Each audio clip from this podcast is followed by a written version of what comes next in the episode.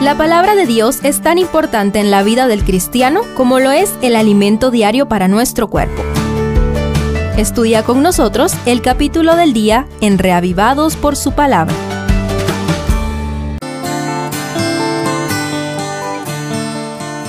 Lucas 12 contiene la instrucción que Jesús dio a sus discípulos y a una multitud que se reunió a su alrededor después de salir de la casa del fariseo del capítulo anterior. Acompáñame a estudiarlo. Primero, peligros latentes. La primera sección de este sermón podemos resumirla en tres partes. 1. Guardaos de la levadura de los fariseos, que es la hipocresía. Según el verso 1 lo cual es una advertencia contra los sutiles ataques del enemigo a través de la hipocresía de los falsos discípulos y sus falsas doctrinas. 2. No temáis a los que matan el cuerpo, pero después nada pueden hacer, según el verso 4 que es una promesa ante las amenazas externas como las persecuciones que afrontaría su pueblo, que goza de la protección de aquel que tiene contados los cabellos de nuestra cabeza, según el verso 7. Y 3 os digo que todo aquel que me confiese delante de los hombres, también el Hijo del Hombre lo confesará delante de los ángeles de Dios en el verso 8, y el Espíritu Santo os enseñará en la misma hora lo que debéis decir en el verso 13. Otra promesa para quienes permanezcan leales hasta el fin. En la medida en que nos acercamos al fin del conflicto cósmico, se acentúa cada vez más la necesidad de atender a estas palabras de Cristo. Segundo, materialismo y avaricia. La interrupción de uno que pensaba que el Evangelio del Reino era un medio para favorecer sus intereses egoístas en el verso 13, dio la ocasión para enseñar sobre este tema que también podemos resumir en tres partes.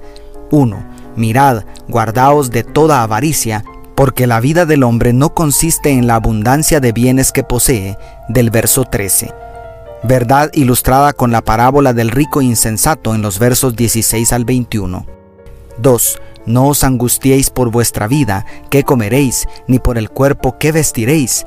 Buscad más bien el reino de Dios y todas estas cosas os serán añadidas, según los versos 22 al 30, para lo cual nos invita a observar las aves y las flores. Y 3. No temáis, manada pequeña, porque a vuestro Padre le ha placido daros el reino, del verso 22, donde nos invita a desprendernos de los bienes materiales para hacer tesoros en el cielo, porque donde está vuestro tesoro, allí estará vuestro corazón, según el verso 34. Es impresionante cómo estas enseñanzas no han perdido vigencia desde hace dos mil años y, parece que están cobrando mayor relevancia en estos postreros días. Y tercero, preparación para la segunda venida. La última sección enfoca más precisamente la preparación para la segunda venida de Cristo. También la resumimos en tres partes. 1. Bienaventurados aquellos siervos a los cuales su Señor cuando venga halle velando, según el verso 37 bendición que convierte en llamado a través de la parábola del siervo vigilante. 2. A todo aquel a quien se haya dado mucho, mucho se le demandará, y al que mucho se le haya confiado, más se le pedirá, según el verso 47. Declaración que concluye la parábola del mayordomo infiel, para ilustrar el deber de los discípulos y la justicia divina. Y 3. Consejos finales para los discípulos una advertencia de las divisiones en los versos 49 al 53 y para la multitud una exhortación para prestar atención a las señales del fin en los versos 54 al 56 y a estar a cuentas para enfrentar el juicio en los versos 57 al 59. En síntesis, es sumamente interesante la manera en que Jesús instruye a sus discípulos de manera particular y a la multitud en general.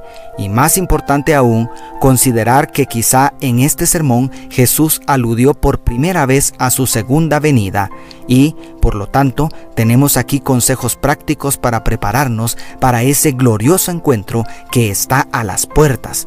¿Estás preparándote? Dios te bendiga tu pastor y amigo Selvin Sosa.